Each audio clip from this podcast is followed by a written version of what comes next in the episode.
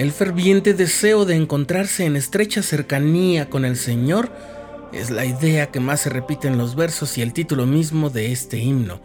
Más cerca Dios de ti da expresión a un anhelo profundo, inspirado en el relato del sueño en el que el profeta Jacob vio una escalera que dirigía a los cielos, como lo leemos en el capítulo 28 del libro de Génesis, y fue compuesto por una mujer que se dedicaba a las artes escénicas. Estás escuchando el programa diario. Presentado por el canal de los santos de la Iglesia de Jesucristo de los Santos de los Últimos Días.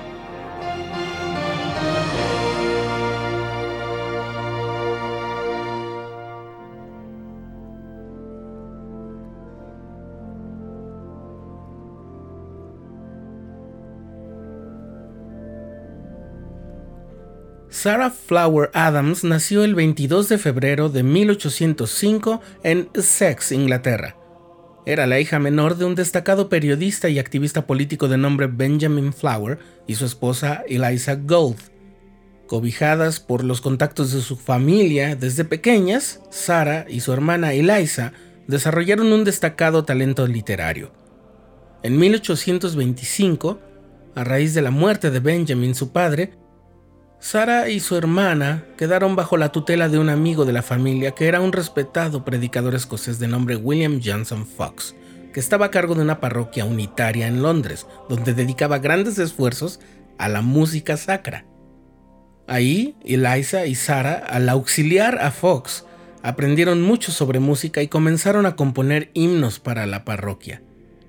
Fue ahí donde Sara conoció al escritor, inventor e ingeniero de locomotoras William Bridges Adams, con quien se casó en 1834. William impulsó a Sarah hacia una brillante, aunque breve, carrera de actuación. En la temporada teatral de 1837 en Richmond, interpretó con mucho éxito a personajes de Shakespeare como Lady Macbeth y Portia de El Mercader de Venecia. Le habían ofrecido papeles en Bath que significaba estar a un paso del teatro del West End, uno de los más prestigiados del mundo, pero su salud se vio deteriorada y debió abandonar la actuación. Sin embargo, volvió a la literatura y a la música. En 1841 publicó Vivia Perpetua, un poema teatral, y otras obras que defendían el trato de igualdad para con las mujeres y los obreros. Fue a petición de su amigo y pastor Fox que Sara y Eliza, su hermana, se dedicaron a componer canciones e himnos para un himnario que les sirviera a la parroquia. Y el pastor le pidió a Sara que compusiera un himno que sirviera de complemento al sermón que iba a dar en un servicio en el que hablaría sobre el sueño de Jacob.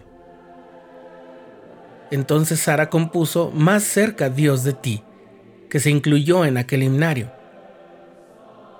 La referencia a este pasaje del Antiguo Testamento comienza en el segundo verso, aunque errante voy en soledad, hablando del momento en que Jacob se encontraba solo y tan cansado que se acostó a dormir bajo un árbol.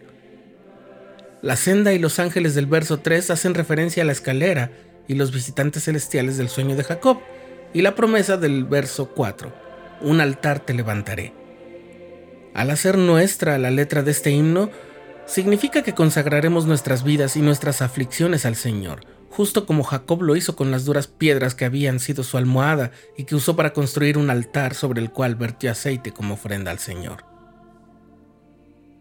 Sara escribió la letra en una semana y originalmente llevaba la música escrita por su hermana Eliza. El himno se volvió muy popular entre la familia cristiana con mucha rapidez, pero con el paso del tiempo se usó otra melodía para cantarlo, una tonada del compositor Lowell Mason llamada Betania, porque Mason daba nombres bíblicos al azar a sus melodías y esta tiene el nombre de una aldea cercana a Jerusalén donde anduvo Jesús. La salud de las hermanas Flower fue muy precaria y se desvaneció rápidamente. Cuando Sara murió en 1848 a la edad de 43 años, su hermana Eliza ya había muerto también. Junto a su hermana Eliza, Sara o Sally como llegó a ser conocida en el teatro, nunca dudaron en poner sus destacados talentos al servicio de su fe. Eso definitivamente las puso más cerca de Dios.